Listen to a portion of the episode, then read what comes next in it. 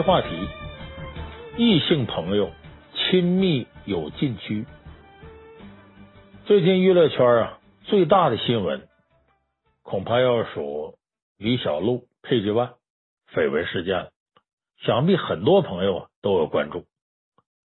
呃，这是在呢二零一七年十二月三十一号最后一天啊，李小璐呢被这个。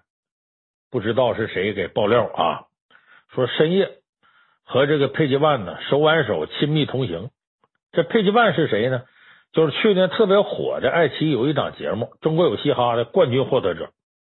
李小璐呢和这佩吉万二人呢，先是一同共进晚餐，之后手挽手呢回到了佩吉万住处，并且一夜未出门，一直到第二天清晨，两人才再次露面。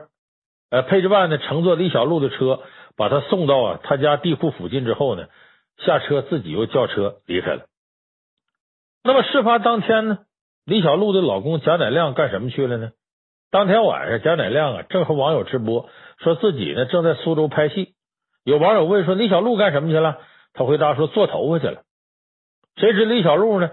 呃，第二天这个事儿就被爆出来了。显然，李小璐做头发这个说法呀不成立。所以大家纷纷猜测，李小璐呢是趁贾乃亮啊去拍戏的空档，呃，和佩佩吉万出轨了。那么李小璐到底出没出轨呢？这事很八卦，我本人是不感兴趣。我要说的是呢，李小璐在微博上发表的声明挺有意思。他在声明中说了这么一句话：说看了很多评论，我也反省了自己，以后与任何异性交往都会严格保持距离。我们今天说的这个话题。和八卦没有关系，我只是想借这个事儿来说一下，对于李小璐这位已婚女性来说，她说这个和异性保持距离是指什么？异性朋友之间的亲密度应该怎么把握？今天我们就从情商角度来分析一下这个话题。有人说呀，说异性朋友之间不可能有真正的友谊，那么其实呢，这个说法我不能完全同意。有没有真正的友谊？那得看两个人的亲密度啊，掌握的好不好。这个亲密度啊，它包括心理上和身体上的。心理上指的是什么呢？和异性朋友交往的时候，心里不要过于依赖对方。首先你要明白的是呢，无论是和异性朋友相处，还是和同性朋友相处，你都是你自己。你不能因为对方是异性，你就变成了弱者啊，或者需要被照顾的人。通常情况下呢，女性很容易犯这样错误。比如无聊的时候就给对方打电话，空虚的时候呢就希望对方能陪自己，遇见点困难呢就找对方帮忙，受点委屈呢就找对方倾诉。那么从心理学上讲呢，这是一种缺乏安全感的幼儿心理，他已经超出了朋友的界限。所以说，如果你不想跟对方有进一步发展，或者你已经有了另一半的时候，这种行为是要坚决制止的。所以这是在心理上。那么在身体接触上更得有度，和异性朋友相处不比同性，行为上呢有很多顾忌。如果你有些过于亲密的举动，那恐怕呢容易让人往歪了想。当然啊，我先声明一点，呃，我指的是性取向呢，呃，异性相吸这种类型的。如果要有同性的情况，不在我们今天讨论范围内。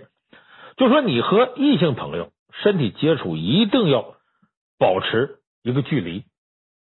就是这种亲密度呢，它是有禁区的。你看，咱们刚才说的李小璐事件，显然他和佩吉万手挽手这动作，就容易让人往这方面想。手挽手这个动作呢，有很大的暧昧成分在里面。一般呢，都是男女朋友或者是夫妻俩才手拉手走。再有个细节的时候是呢，两个人手拉手的时候，佩吉万还拿着李小璐的包，这个举动啊，更容易让人往这边想。一般男生在追求女生或者热恋的时候，才会主动啊帮女生拿包。反而要结了婚老夫老妻呢，一般就不这么做了。所以通过这两个举动看呢，李小璐跟佩吉万的亲密程度啊，确实是过了。《红楼梦》里呢就有和这差不多桥段。有一次呢，宝玉写三个字，命令下人呢给贴到门外。呃，他的丫鬟晴雯呢，怕别人给贴歪了，就亲自登高贴上。正好这天呢下着大雪。晴雯就跟宝玉撒娇说：“为了给你贴着字儿，到现在我手还冻僵着呢。”宝玉听了之后呢，呃，赶紧拉过晴雯的手，放在嘴边哈气。完，两个人还不好意思相视一笑。你说这个画面感呢？我看这书的时候，我就画面感老强了。你说两人这种举动不暧昧吗？当然暧昧。当然，除了手拉手之外呢，异性之间有一些身体上的接触啊。你比方说，这摸摸对方头啊，搁手扶着腰啊，勾肩搭背的。还有一些，比方说，俩人喝一瓶水，吃同一个东西，甚至用一套餐具，这都属于亲密过分范畴的，是很容易让人往其他地方想的。你看，我再举个例子，同样是贾宝玉的事儿。这次呢，不是和晴雯，是他和妙玉。他和妙玉俩人共用一个茶杯，这一个行为啊，太特殊了。你都说林黛玉往这想，不能怨林黛玉小心眼儿。这是《红楼梦》第四十一回，刘姥姥二进荣国府，这贾母呢领着刘姥姥和这个大观园众姊妹啊在游玩，就来到妙玉住的地方，叫櫳翠庵。那个妙玉是櫳翠庵的主持。他招待完众人之后呢，拉着林黛玉跟薛宝钗呀，单独到旁边的房间里另行款待。这贾宝玉看妙玉带两个人走了，就屁颠屁颠跟过来了。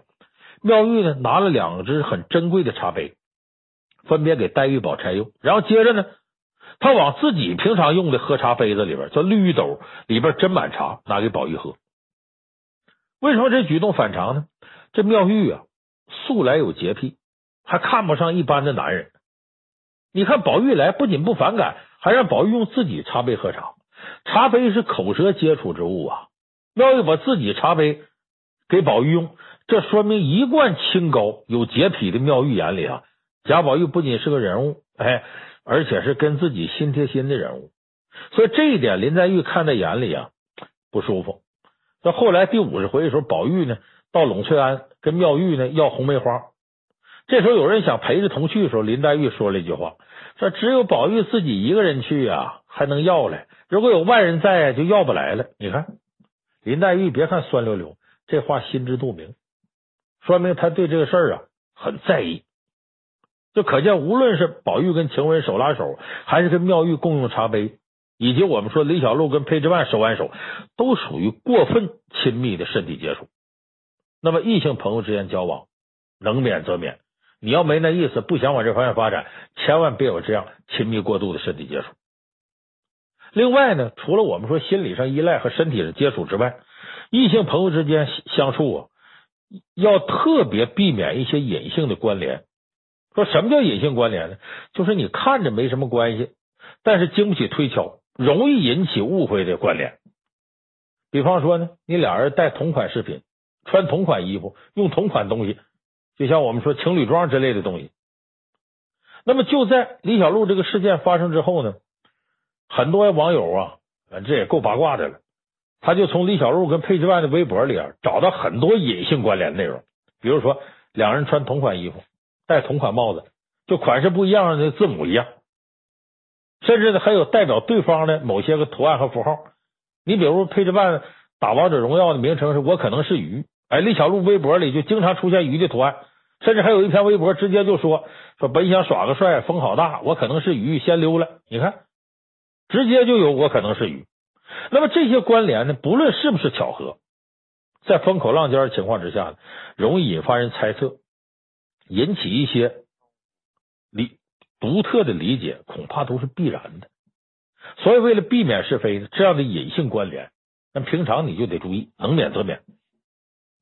可能我说到这儿呢，有的人会说说你呀，老梁，你岁数大了，你就是封建。现代社会，异性朋友有点肢体接触，微博上互动一下很正常，这有啥呀？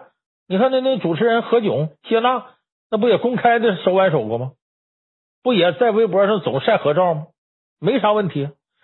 其实我告诉你，何炅、谢娜和李小璐、裴之万有本质上不同。你注意，大家发现的问题，说何炅、谢娜不也是公开手挽手过吗？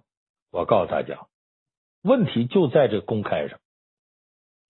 异性朋友相处非常重要一个原则，就是你的友情要敢于光明正大，敢于公开。你看，咱们就拿李小璐跟裴之万举例子，你拿他俩跟何炅、谢娜做对比，你就看出他们之间差别到底在哪。何炅呢，也曾经晚上呢到机场给谢娜接机，替他拿行李，俩人手挽着手回家。但这些呢，是处在一个公开场合。你一些公众媒体，你可以拍，两个人也不遮不遮遮掩掩，你再看李小璐跟佩吉万深夜相会，不仅打扮的严实，用帽子盖着脸，而且佩吉万还专门换车去小区，一切举动都显示着两个人的行为啊是不想被别人发现的。那么，真正的异性朋友呢，绝对不会刻意掩盖跟对方的亲密举动，因为那是基于普通的感情基础上的正常行为，是他们彼此之间友情的体现。如果连两个人所做的事都不敢公之于众的话，那有什么资格说我们是真正的好朋友呢？这一切都说明李小璐和佩吉万不够光明正大。那不光明正大，必然显得暧昧，那你就由不得别人往别的地方想了。再者说了，何炅和谢娜在微博上互动，大多呢是以工作为背景，即使生活上互动，也很少晒两个人合影，基本上。都是带着这个，你比方说《快乐大本营》的那些其他工作人员，或者说带着谢娜老公张杰。那么这种公开关联跟隐性关联相比，就不容易引发是非。我想这点大家心里都明白。那么谢娜和何炅之所以把自己友情公布于众，我想他们很大的出发点在于减少是非，防止对彼此名誉带来的影响。那你看，为了保护对方的声誉呢？何炅和谢娜其实是有心人，设置了很多原则和底线。比如，虽然两人关系很好，但从来没有单独跟对方啊说是长时间在一块待着，或者一整晚在一块待着。有一次，谢娜在快乐大本营上开玩笑说，何炅从来没去过他家。何炅说：“那太远了，我去了就回不来了。”这是。一直到谢娜结婚之后，这何炅才在她老公张杰的邀请下到她家拜访，完了晚上没回来，住她家的。你看。这种事情就很容易让大家呢能够光明正大的看待两个人的感情。那我们反观李小璐事件呢，虽然她在声明当中说呀，说晚上住在佩吉万家里呢还有别人在场，但是他呢确实没有对她老公贾乃亮啊说的很清楚。所以当天贾乃亮直播的时候说呢，李小璐出去做头发，显然不知道他去的是佩吉万家。所以这种隐瞒呢，不仅让事情变得复杂难辨。还让自己，尤其是自己老公贾乃亮的名誉受到了很大的损害。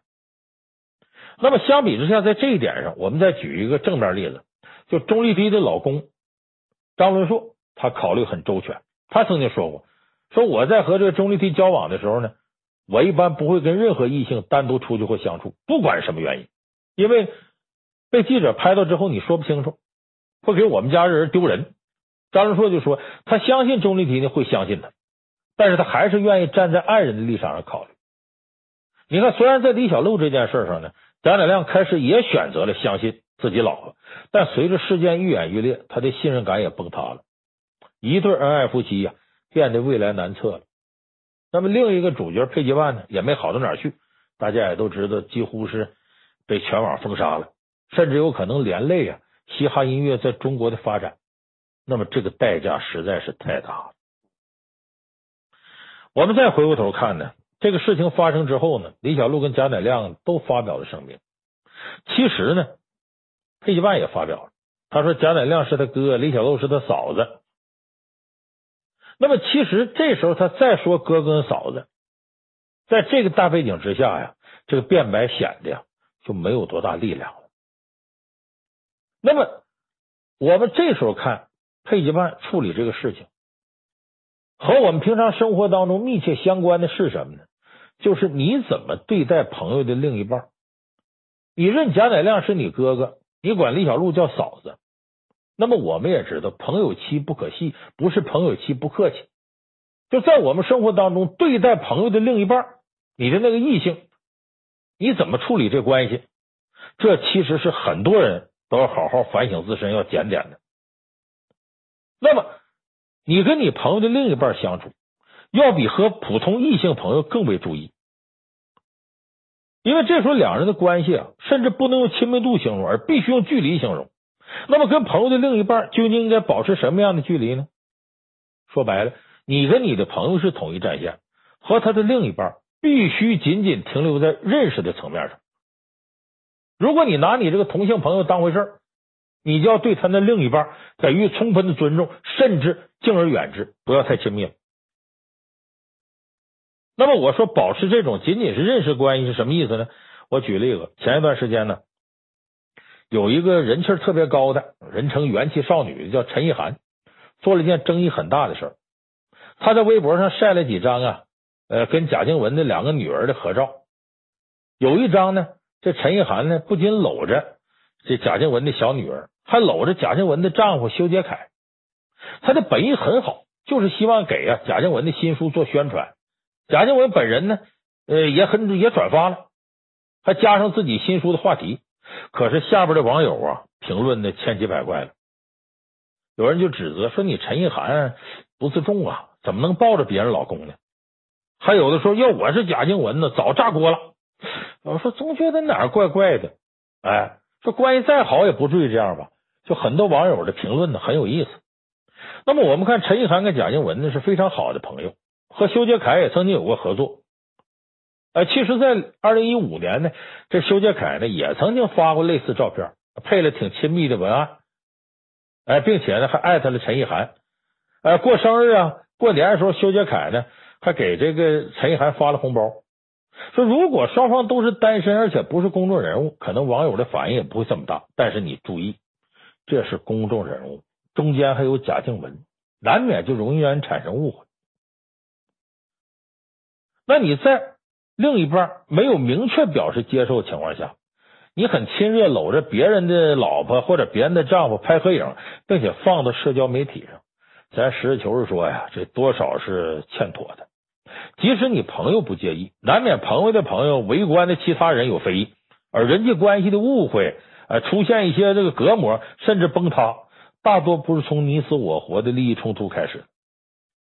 可能几句不合时宜的牢骚、不恰当的评论和转发、不爽的细节积少成多，说者无心，可能听者有意，一点点的就会产生惊人的破坏力。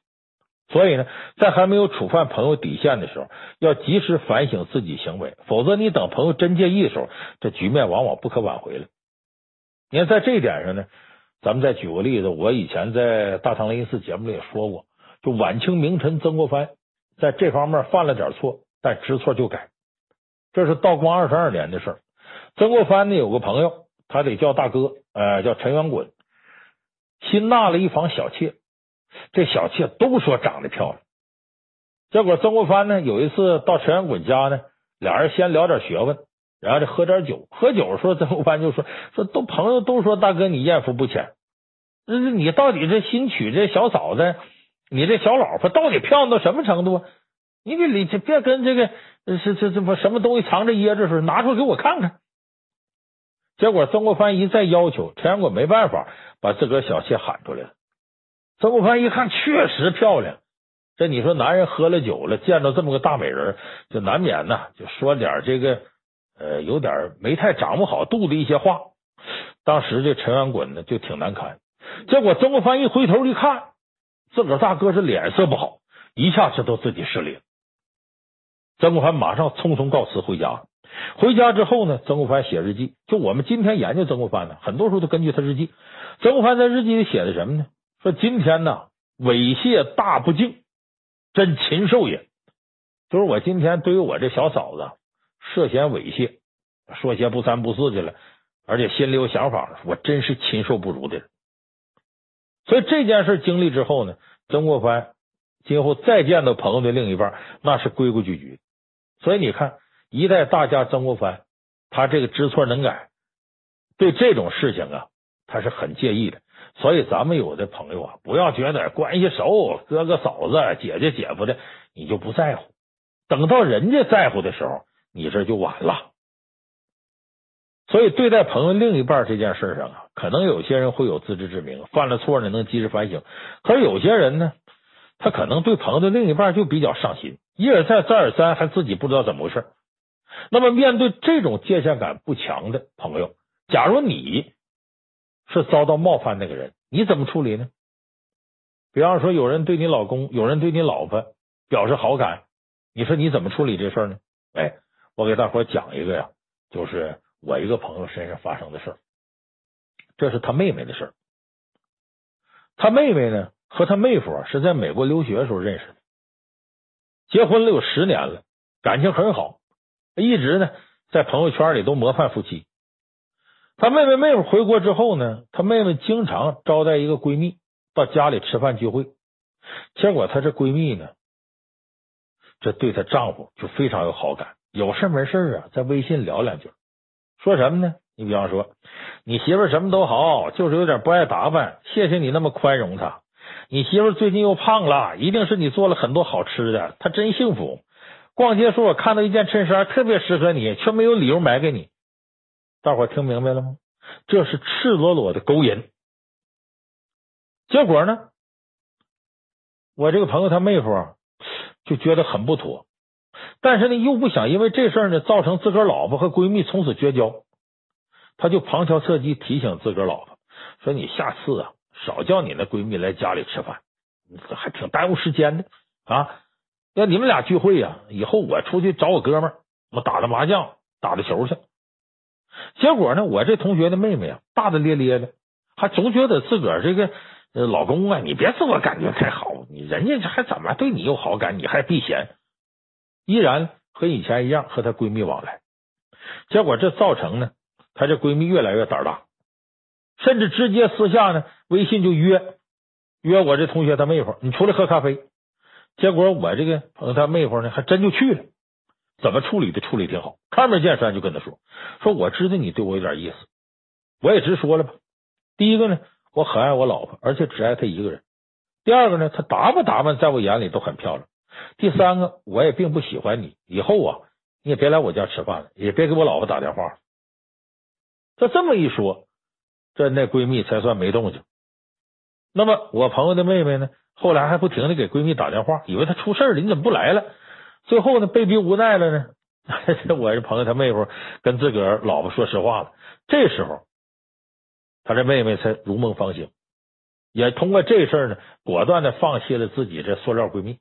就是针对你这个另一半惦记的人，那也绝对不是你的好闺蜜。所以咱们说嘛，异性朋友，朋友的另一半。这么多和亲密度有关的事儿，但总结起来，很简单，就是异性朋友啊相处不易，有很多忌讳，尊重彼此，别给对方找事儿。你别以为说我们一开始都光明正大，很多龌龊的事儿啊，都有一个貌似坦荡的开头。界限感并不是在限制你的交往圈子，有界限感的人呢，是对自己以及对自己伴侣最大的一种尊重。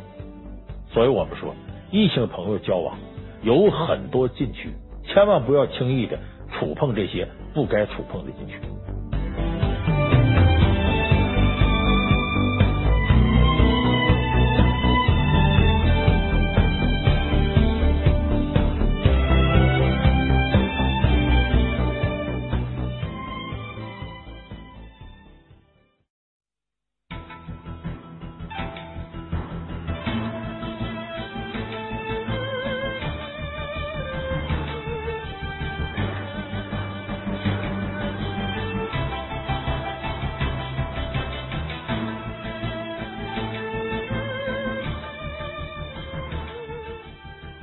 本期话题：捡啥别捡骂。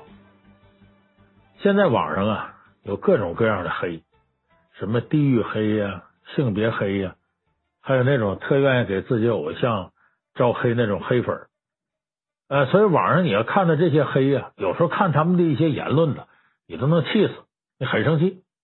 你比方说，有的那个微博公众号啊，呃，他呃经常曝光一些事儿，说这个。呃，什么地铁里头啊，嗑瓜子儿啊，扔一地呀，什么拖鞋呀，那脚还有味儿，怎么着的？哎，你看他这个曝光不文明现象吧，没啥。你要看下面的评论，没法看，怎么呢？有人马上就评论：“哎呀，这种没素质的都是外地人。”接着就有人跟着就骂：“外地人咋了？外地人刨你祖坟了？我看你本地人素质才低呢。”接着下面就分成两派，骂那个难听啊。就整个这个呃评论平台上，简直就一片肮脏的口水。就双方呢，几乎把所有能想到恶毒的词汇在那里都骂出来了，这弄得网络上是乌烟瘴气。那么这种现象是怎么形成的呢？就是有的人呢，一看对方在那骂，其实人家骂的呢，也不一定就是你，但你自己自我站队，对号入座。你凭啥骂我们呢？他想的不是我，是我们。觉得你一竿子打翻一船人了，那我就得回骂，我得跟你对着来，就看你那种当然，有很多人在网上发布一些有这个贬损性质的那些很恶意的言论，很多人看着受不了，于是互相之间吵架骂人，骂来骂去呢，你把别人恶心了，把自己恶心够呛。那这个现象是什么呢？就是我们以前呢经常说的，说有捡钱的，有捡东西，没见着捡骂的。人家没有指名道姓骂你，你说你上来还这嘴干嘛？把自己恶心够呛，还生气。有人说老梁，你说这个可没有正义感了。他说的话明显是恶意的，不对呀。我就看不惯这种出言不逊的，我就得跟他对着怼，我就得收拾他。其实我告诉你，这话恰恰说明你情商低。为啥呢？那个人要跟猪啊在一块摔跤，他要摔十分钟往上，你能分得清谁是人谁是猪吗？何况呢，你跟一个傻子在那干仗，他极容易把你呀拉低到他那水平，然后再用他傻子丰富的经验打败你。我这话不知您听没听明白？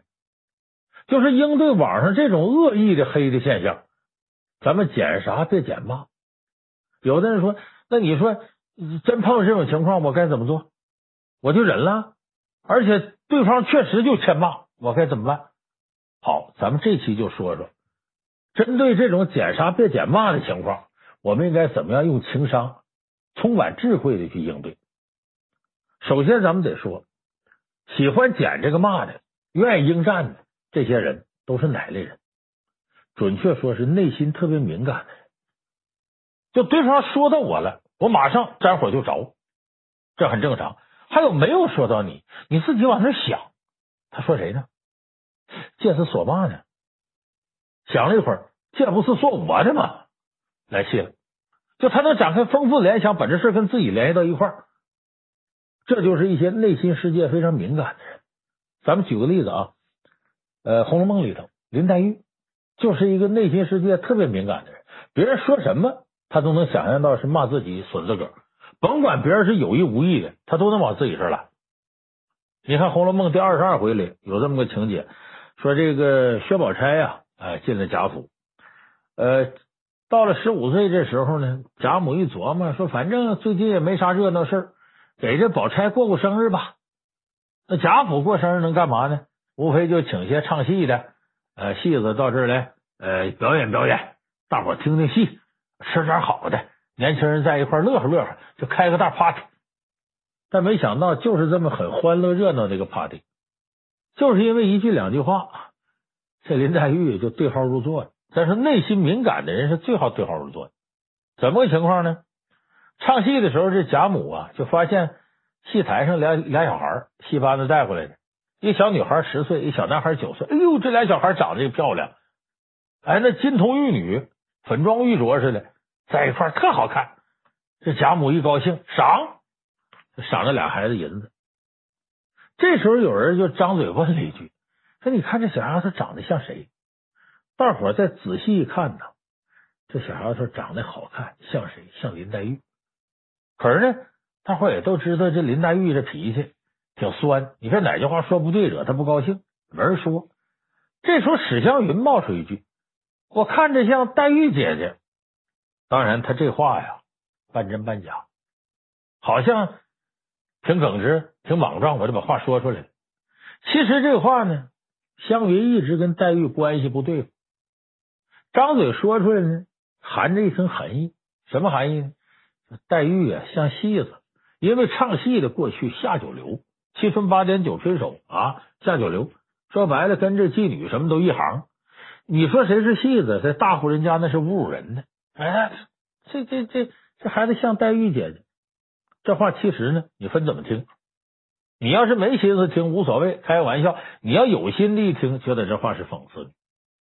那么这时候黛玉就受不了了，结果这大趴的弄的不太痛快，大伙都心里不舒服。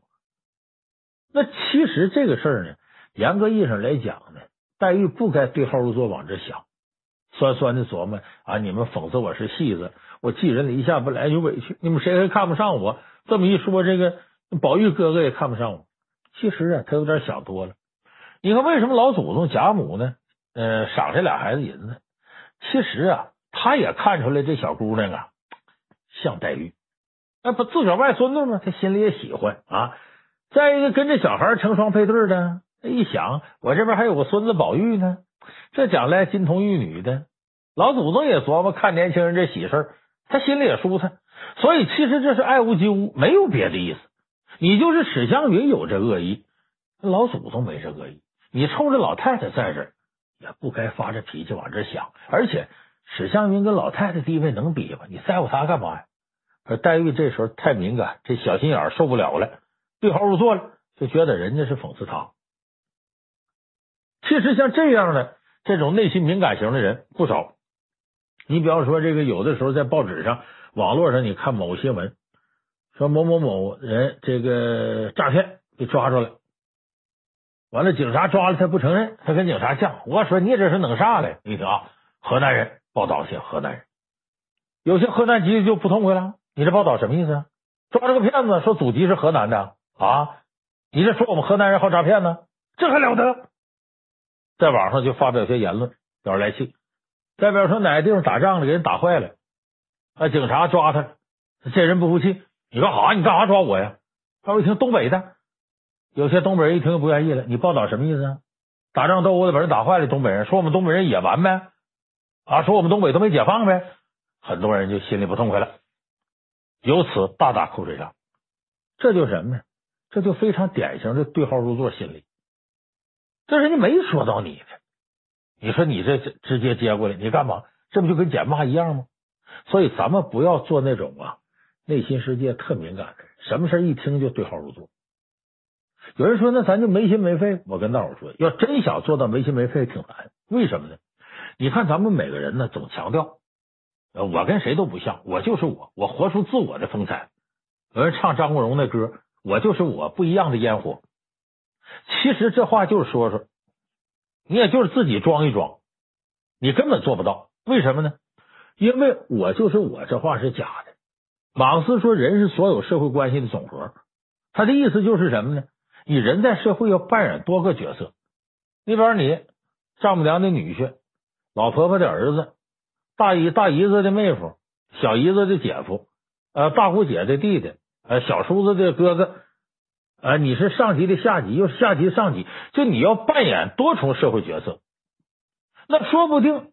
网上有种言论，或者哪儿说个什么事儿，就说到了你要扮演的这种社会角色，而且说的又尖酸刻薄，一下子扎到你心里头去了，你听着不顺耳了，难受了，砰，这火就起来了，这也是很正常的事儿。而且我告诉大家，这种对号入座呀，不全是坏事儿。如果你这火起来了，跟对方撕上来。弄得人不人猪不猪的，那这是坏事，把自己恶心了。但如果你就这事想的对号入座，哎呀，我是不是也有这毛病啊？如果你要能这么对号入座，那倒不是件坏事，这倒变成了一个自我反省的非常好的过程。你看这种对号入座、自我反省，呃，也有些生动的例子。咱们很多朋友看过《天龙八部》，《天龙八部》里呢，这个乔峰是个悲剧人物，最大的悲剧呢。他一辈子就爱上过一个女人阿朱，他自己亲手把阿朱给杀了，这成了他一辈子绕不过去一个坎儿。那么他为什么把阿朱杀了呢？是因为阿朱啊替他生身父亲段正淳，哎，去跟乔峰约会去，乔峰就认为这段正淳呢是杀自个儿爸爸那个带头大哥，结果一掌误杀了阿朱。那么为什么会有这种误会呢？其实就是我们刚才说的，哎，这种黑的对号入座。造成的，说这怎么还跟对号入座有关呢？这是对号入座，那比较敏感引发这种悲剧呢。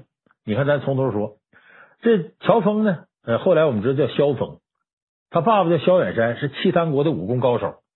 当年两口子带孩子从契丹那边来大宋过雁门关的时候，结果被这个慕容博造谣，希望挑起大宋跟契丹打仗，怕大燕国好复兴。所以在江湖上造谣，说这个萧远山啊，契丹的武功高手，来少林寺要连偷带抢，把青儿的绝技都带走，灭亡大宋。结果弄得江湖这些好汉呢，在大头大哥就少林寺后来的方丈玄慈带领之下，到雁门关阻击，这双方才有一场大战。一场大战呢，弄得呃小萧峰那是家破人亡。所以后来呢，萧峰到大了呢，一点点知道这个真相，蛛丝马迹啊，这个丐帮也有人整他，把这事找出来，所以他就想呢，探究当年的真相。结果在探究过程当中有意思了，他是找着哪个证人，哪个证人就死。这当然这是他爸爸背后萧远山复仇的结果，他不知道啊。到最后查来查去呢，知道真相呢，就是丐帮副帮主马大元他老婆康敏，马夫人康敏。这康敏呢，其实是个心如蛇蝎的这么个女人。这细节咱就不说了，很多朋友都知道这情节。找到这康敏呢，康敏就告诉他说：“带头大哥是谁呀？害你爸爸仇人呢？是大理国的王爷段正淳，就段誉他爸爸啊，镇南王段正淳。”这个萧峰啊不傻，知道康敏嘴里没实话，那我得问去啊，我不能你说谁就是谁呀。所以呢，他跟这段正淳见面，质问这段正淳。说你当年是不是做了一件大亏心事缺德的事你让一个孩子一出生就没了爹妈，孤苦伶仃。他这话呢说的是呢，你是不是那带头大哥？你误信江湖传言，你把我父母给害死了，弄得我小时候没爹没娘了，孤苦伶仃。他这话问出来呀，义正辞严。段正淳误会了，怎么了？他对号入座了，他非常敏感，他一听这事。我这当年干缺德事弄得孩子孤苦伶仃。哎呀，可不是？为啥？段正淳风流成性，走到哪儿都得找一个漂亮女人，跟人好一阵，人也生孩子了，他拍拍屁股走人了。说白了，他一听这个呢，联想起自己年轻的时候那些渣男行径，你琢磨琢磨，他于心有愧呀、心里不舒坦呐。一想这，他这是这真是说我呢。也确实，我那时候你说让不少女人怀孕了，生了孩子我就走了。你说我这不渣男吗？生下那小孩多可怜，孤苦伶仃，打小就没了爹了。人肖鹏说你让这孩子没爹没娘，孤苦伶仃。他先听到这没爹了，就想着可不是吗？你想着阿紫阿朱这姐俩，阮星竹俩孩子，那不就是从小没爹吗？包括那个钟灵啊、穆婉清啊，呃，钟灵是敲钥匙干宝宝的孩子，呃，穆婉清那个。是修罗刀秦红棉的孩子，那不都是光有娘没爹吗？结果段正淳，因为自己当年确实干了这些缺德事他很敏感，一下就联系到一块儿，马上反省。确实啊，乔帮主，我当年确实干了这些事儿，我现在追悔莫及。他认了，结果萧峰误会了。你看，你自个儿都承认了，你说你当年干件错事，让一个孩子没爹没娘，这不就我吗？你那错事不就把我爹妈害死了吗？所以怒火中烧，这才造成什么呢？阿朱心里想，自己爱的人跟自己爹是仇人，一边是爱情，一边是亲情，没办法，得了。阿朱精于易容术，化妆成这个段正淳模样去跟乔峰见面去。结果乔峰怒火中烧，也没看清楚，一掌就打死了，酿成悲剧。说白了，这事悲剧什么造成的？段正淳对号入座造成的。他愿意往那想，往那靠，得出这么个结论来。当然，我们说这个是悲剧，但是对号入座呢，能看出段正淳呢是自我反省的，他知道自己这事儿当年轻薄无形，做的不对。说白了，感情世界，一个人弄怀孕有孩子，完了没负责任，没尽到父亲的义务，这是他知道反省。应该说，知道反省不是件坏事。因为我举个例子吧，我是东北人，你在网上，你会在生活当中，经常有人说东北人啊，呃，这个素质不好啊，那个什么的。呃，好动手啊，怎么的？呃，有人说东北人呢，呃，也是假仗义，怎么着？呃，说些难听的，说好像挺豪爽，不是那么回事，而且还野蛮，容易动手，容易给人带来一些危害，翻脸不认人等等。啊，尤其东北人好虚荣，爱面子，死要面子活受罪。那么听到这些时候呢，我的第一反应不是说我来气啊，你们凭什么说我们东北人？我就想，人家很多人这么说，说的对不对？咱一琢磨呢，东北人还真有这现象，说大话值小钱儿啊，朋友假仗义，一拍胸脯，这事我办了，回头找不着人了。哎，呃，他请你吃饭挺热情，回头你不请他，那这这这那就八辈祖宗可能就骂出来。而且好虚荣，要有十五万呢，得借五万块钱买个二十多万车开，把所有钱搁身上买身貂，一摸兜比脸都干净。哎，死要面子活受罪。有没有这现象？确实有，而且我作为东北人，我从小在东北长大，我身上也有这些毛病。就是或重或轻的事儿。那咱听人说这不好是吧？咱自己也反省，咱琢磨琢磨，今后是不是咱也哎就少干一点这些事儿，尽量把这个缺点呢，咱想都克服了难，但是收一收，别那么虚荣啊，跟人待人接物什么的，呃，尽可能得维持东北人豪爽大方的形象，不要这个表面上那样，心里头算计。都觉得能躲就躲，能改就改，哎，这个是一个不错的态度。就说我们知道啊，自我反省。我说的这有的朋友不爱听，说老梁你说那个就不对，怎么不对？凭啥呀？啊，他说我要么就忍着不吱声，要么我还得对号入座自我反省。那有的是他说的有道理，行，老梁你这么说，说有的人家也没指名道姓，人就说一种现象，我没必要减骂，我躲着。还有一种情况，人说的可能就对了，那我就对号入座，我好好研究研究我自己。可是有的人说那东西他来气，他就是不讲道理，就是个地域黑。要说那些就恶心人，像这样的人他就欠骂，难道我不该骂他，我不该跺脚跟他干吗？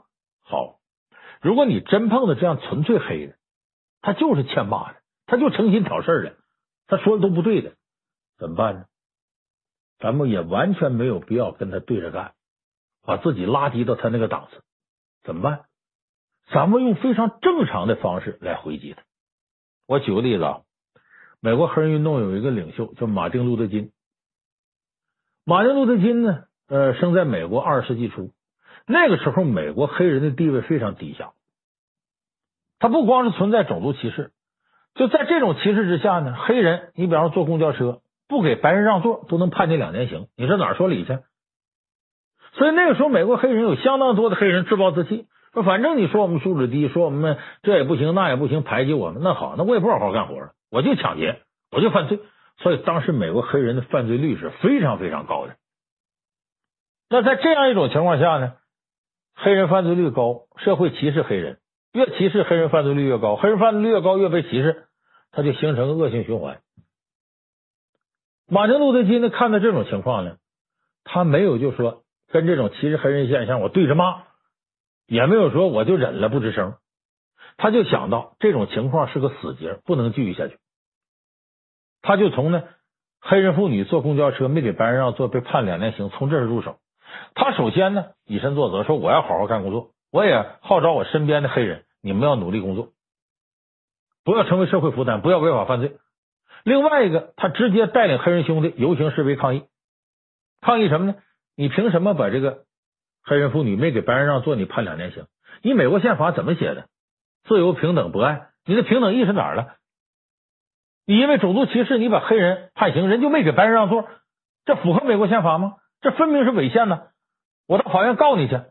所以坚持不懈的利用手里的法律武器来上诉，然后带领着黑人兄弟示威游行抗议，和平的表达自己的见解，这样不形成尖锐的对抗。所以在马丁路德金坚持不懈努力之下，这个黑人的种族歧视得到了美国全社会的重视。最后，种族歧视在美国成了政治正确唾弃的一个层面的东西。而且，谁要如果实行种族正呃歧视的话，那么分明就是政治不正确。这个观念一直影响到现在美国社会，它成为一种主流的价值观念。